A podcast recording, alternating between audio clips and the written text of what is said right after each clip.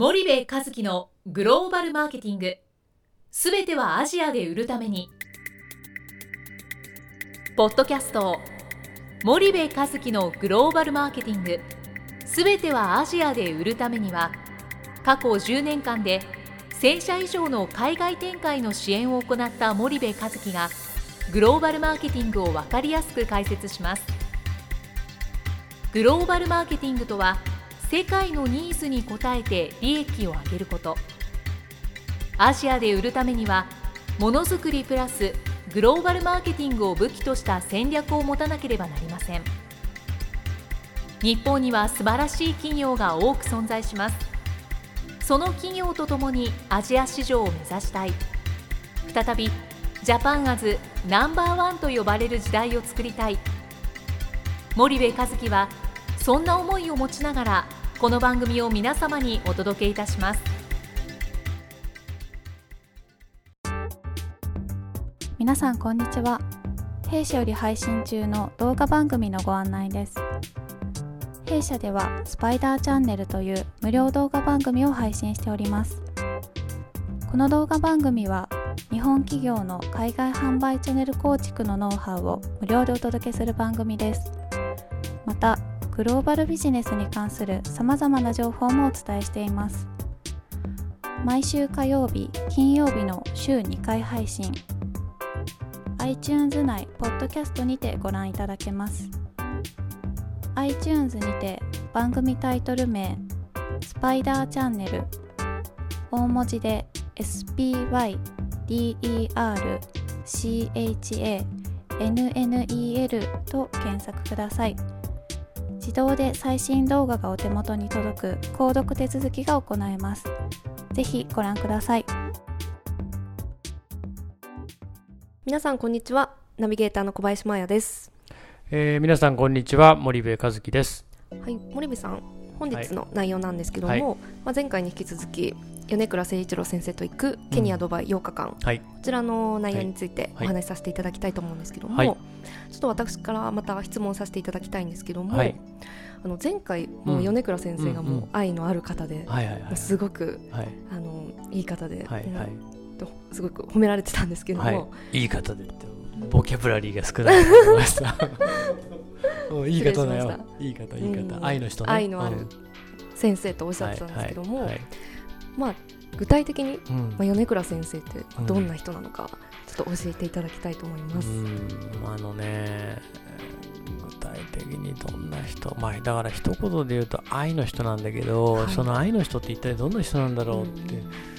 言った時に、そのなその先生とかね教授って呼ばれる人たちって、はい、どっちかっていうとこうあの私は先生っていうん、私は教授ですっていうそういうのが、はい、やっぱりちょっとこう、うん、あるかな。っていうね、うん、でも米倉誠一郎先生はそういうのが一切ないんだよね、って一回ねなんかどっかに海外に一緒に行ってる道中で、あの歩いてる時に「先生なんでそんな感じなんですか?」って聞いたことがあったんだよね。はい、そしたら「そんなえばったって意味ないんだ」ってって、あの「そんな必要ないんだ」みたいなことを言ってて「俺はそんな偉くない」とかって言って。うんなんつうのかな。人柄なんだろうね、であの明治大学の大石先生もね僕大好きなんだけど、はい、そういう感じで、うん、なんかね先生っぽくない先生っていうか、うん、うん、で具体的にってあのなんつったらいいんだろう。人として魅力的なんですよ、うん、だから人として魅力的なので、授業以外でも一緒にいたいと思わせる先生？だから米倉先生自分でも言ってたけど俺は記録には残んなかったけど人の記憶には残ったかなとかって米倉先生が言ったのかな、うん、なんか近い人が言ったのかな？なんか、うん、そんな風には思ってて米倉先生があの縁起悪いけどもし亡くなったらね、はい。ものすごいたくさんの人は多分泣くと思う、そういう愛の人、だなっていうね、なんつったらいいの。この人のためだったら何かしたいって思っちゃう、僕あんまそういうこと思わない性格悪いから。あのなんだろうな。本当に思わないあんまりね。自分の社員とかね。仲間とかっつったらいいけどそのある一定の自分のこの範囲のね、はい、外の人にそうそうは思わないんだけども、そのそんな僕でも、はい、うんなんかね僕ね最も洗脳にかからないタイプだと思って自分で、はいはい、最も人にこう左右されない。っていうか、うん、なんかすごい人がいて、うん、もうその人の全部言う通りってならないタイプなんだけど、はいあの別に米倉先生の言いなりになってないけどね、はい、でもそういうタイプでも米倉誠一郎先生のためだったらちょっと一肌脱ぎたいなって思わせちゃうような人なんだよね。不思議だと思うんだけど、はい、うん。だからすっごいリスペクトしてる、だからそれは米倉先生の魅力で多分あったら分かると思うんだよね。でねあとねあの先生の周りにはね、はい、えっと起業家がいっぱいいてね。うん。はい、20年前に米倉先生に、はい、お前そんな大企業で何やってんだやめちまえって言われて背中を押されて辞めた人が今300億の企業の社長やってるとか、えー、なんかそんな人が結構何人もいて、であのまあとりあえずいろんな人知ってるよねベンチャー企業から大手のあの経団連の企業まで、はい、だからそういう意味では米倉先生っていうのはやっぱりすごく魅力がある先生なんじゃないかなっていうふうには僕は思いますけどもね。なるほど。ありがとうございます。はい、まあそんな魅力的な米倉先生と行くツアーなんですけども、はい。はい、もうそもそもなぜ弊社スパイダーが協力したのでしょうか？うん、えっ、ー、とね、もともとは、はい、えっ、ー、と、うちの取締役の東が、はい、うん、スパイダーを創業した時に、はい、この米倉先生と仲良くなる必要があるとかっつって、うん、ツアーに行ったんだよね。あ突然、参加者として。で、どんな先生か見てきますっって。うん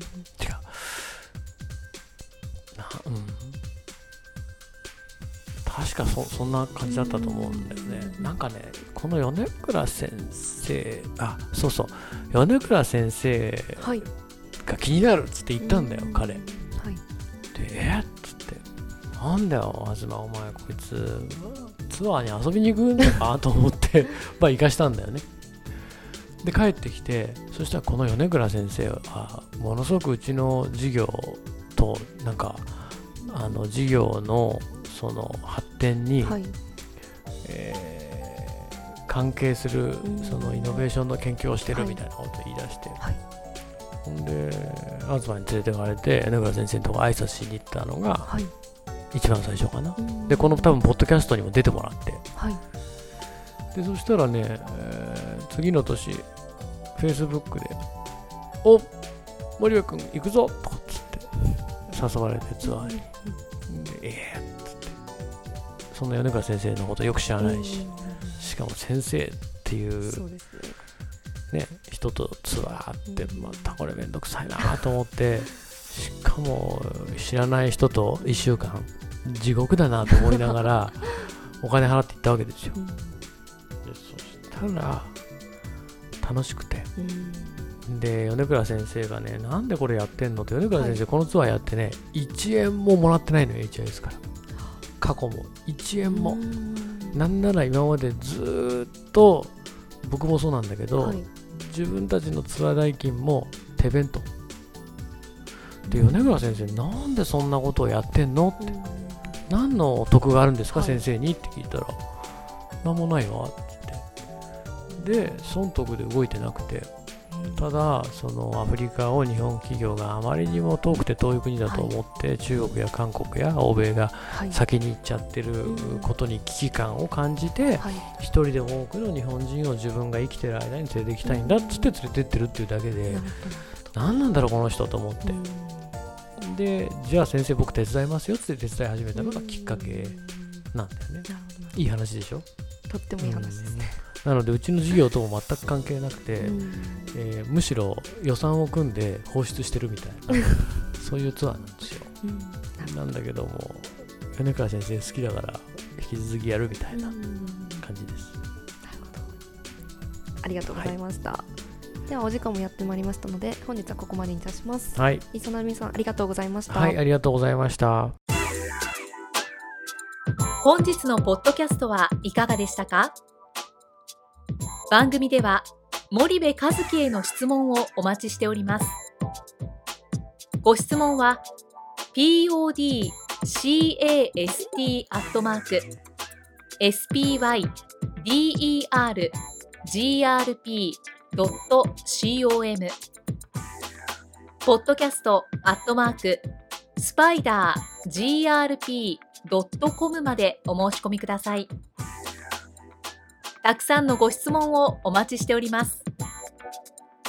それではまた次回お目にかかりましょう。